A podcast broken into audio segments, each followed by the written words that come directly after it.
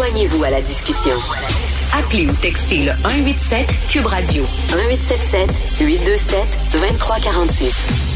Alors, la Société canadienne de pédiatrie euh, vient de publier de nouvelles directives. Euh, elles font la promotion maintenant du jeu risqué pour les enfants. C'est quoi un jeu risqué? Ben, c'est euh, grimper aux arbres, faire du vélo à grande vitesse, se chamailler. Vous savez que dans certaines cours d'école, les enfants n'ont plus le droit de chamailler, ils n'ont plus le droit de jouer l'hiver. C'est moi le roi de la colline, le roi de la montagne, parce qu'on dit que c'est trop violent. Là, la Société canadienne de pédiatrie dit, écoutez, là, arrêtez de trop protéger les enfants. Ce n'est pas bon euh, pour eux. On va en parler avec Madame Mélanie Laviolette, présidente de la Fédération des comités de parents. Bonjour, Madame Laviolette. Bonjour, M. Martineau. Est-ce qu'on a trop protégé nos, enfants? Je le dis tout le temps, là, on les enveloppe un peu dans du papier bulle. Euh, est-ce que comment vous accueillez, vous, les directives de la Société canadienne de pédiatrie? Je suis très euh, j'ai j'ai pas été surprise, mais j'ai été euh, euh, agréablement euh, impressionnée par la demande des pédiatres. En fait, je dirais que oui, effectivement, ça partait d'une bonne intention de protéger nos enfants, de s'assurer qu'ils évoluaient dans un cadre sécuritaire et tout ça. Mais de l'autre côté, de ce qu'on constate, de ce que les pédiatres nous disent, en fait, c'est qu'on a peut-être favorisé un peu le développement de l'anxiété chez certains de nos mmh. enfants aussi. Donc, je trouve ça très intéressant euh, qu'on remette ça sur le tapis, puis quitte à, à, trahir mon âge un petit peu, là, ben, c'est comme s'il disait, ben, ramener, euh, ramener le jeu, l'enfance comme c'était dans les années 80, ben, là, où est-ce qu'on allait jouer dehors, puis qu'on on, on disparaissait littéralement toute la journée, pour revenir manger, là. Ben c'est ça. Ben oui, moi je partais puis euh, bon, ma mère elle appelait euh, une des voisines, Richard es-tu là Non, mais je pense qu'il est chez madame Pelletier, elle appelait madame Pelletier, Richard es-tu là? Il vient de partir, je pense qu'il est rentré chez madame Tremblay, elle appelait madame Tremblay. Oui, Richard, c'était comme ça, là, on n'avait pas de cellulaire, on n'avait rien là. Alors on partait avec notre vélo je pense que ça peut avoir des effets qui sont intéressants sur le développement de l'enfant. On parlait de réduction de l'anxiété parce que l'enfant va prendre confiance en lui, va développer de l'autonomie, il va trouver ses solutions aussi euh, quand il n'y a pas quelqu'un qui est là pour le faire à sa place. Donc, je pense que c'est euh, c'est une avenue qui est intéressante euh, à ramener de l'avant, oui. En même temps, là, c'est pas évident l'équilibre. On veut protéger nos enfants, mais il faut pas mm. non plus les étouffer. Euh, là, on regarde les journaux, on écoute la télévision, les histoires de pédophiles, etc. C'est quand même, on, se dit, euh, est-ce qu'il y en a plus qu'avant, ou on le sait plus qu'avant, ou euh, tout ça? donc, en, même temps, c'est certain. Peut-être l'enfant va être moins anxieux, mais peut-être le parent va être plus anxieux lui.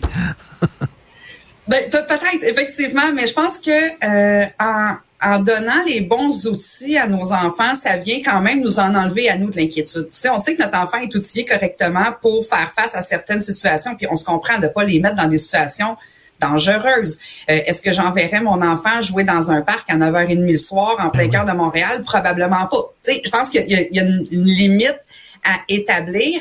Mais euh, j'ai aussi vu de mes yeux des parents courir en arrière du bicycle pour pas que le petit tombe. sais, Mais ça se peut qu'il tombe puis qu'il s'écorche un genou aussi, c'est pas grave. On nettoie, on donne un bec puis on recommence.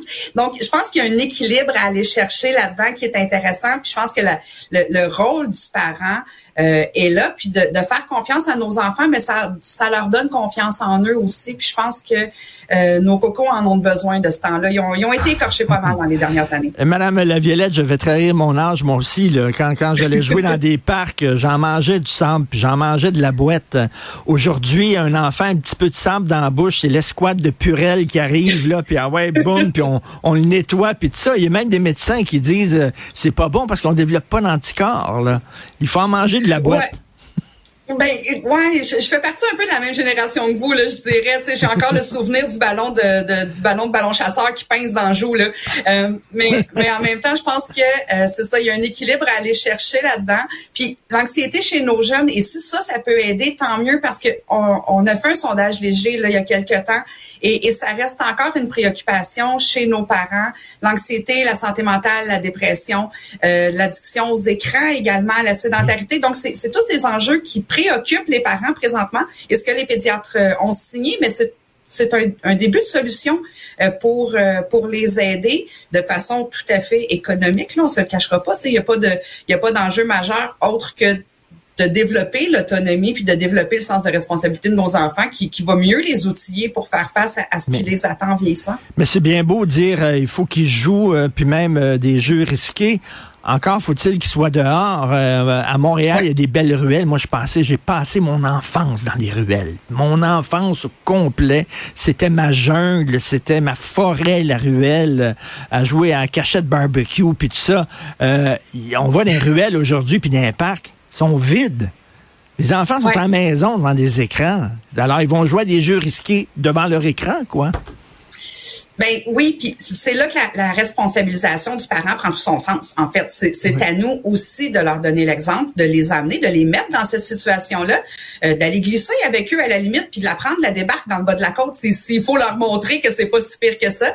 euh, Il y a, y a une, on, a laissé beaucoup de place à la technologie et c'est correct parce qu'on en a besoin puis c'est fantastique comme outil. Ça, on, se le cachera pas. Il y a plus personne qui pourrait s'en passer aujourd'hui. Hmm.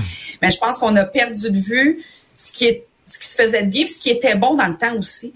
Euh, jouer dehors, oublier le temps de décrocher décrocher. Hein? On, a tous de la misère. Il y a des endroits où on demande le, droit de déconnecter. Euh, on devrait pas avoir le droit, on devrait simplement que le faire. Alors, euh, j'ai, je pense qu'on a un rôle comme parents, comme société en général aussi. Puis on dit souvent, euh, ça prend un village pour protéger un enfant, mais si on, craint que nos enfants aient joué dehors parce qu'on sait pas dans quelle jungle on les envoie, mais d'avoir un entourage qui est bienveillant, qui reste à l'écoute, peut servir aussi. Ah ben ça c'est intéressant ce que vous dites. Ça prend un village pour élever un enfant. Là je reviens là, quand ma mère appelait chez Madame Tremblay, Madame Villeneuve puis tout ça. Euh, toutes les mm-hmm. tout le quartier euh, connaissait les enfants des uns et des autres puis tout ça. Aujourd'hui on est dans notre maison, on, on, connaît pas le nom de notre voisin tout ça. C'est peut-être pour ça qu'on surprotège les enfants parce que on a on a plus cette, ce sentiment de communauté.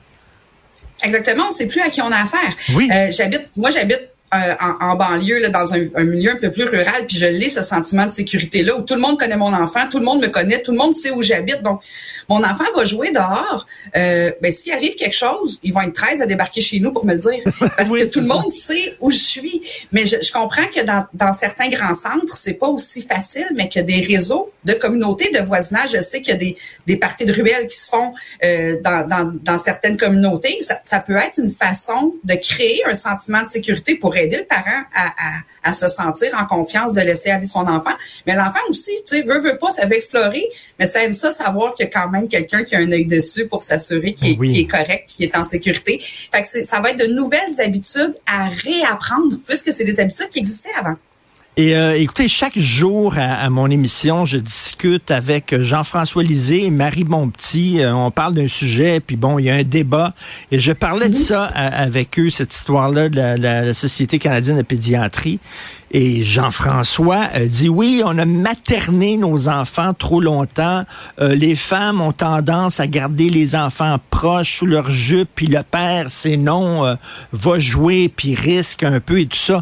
Et là, Marie s'est poignée avec Jean-François. Elle dit, attends une minute, années 50, c'était peut-être comme ça, mais de dire là que la mère, c'est elle qui protégeait, puis c'est le père qui pousse à l'audace et au risque, c'est pas vraiment comme ça. Est-ce que vous avez cette lecture-là, vous? Est-ce que on a materné, puis euh, bon?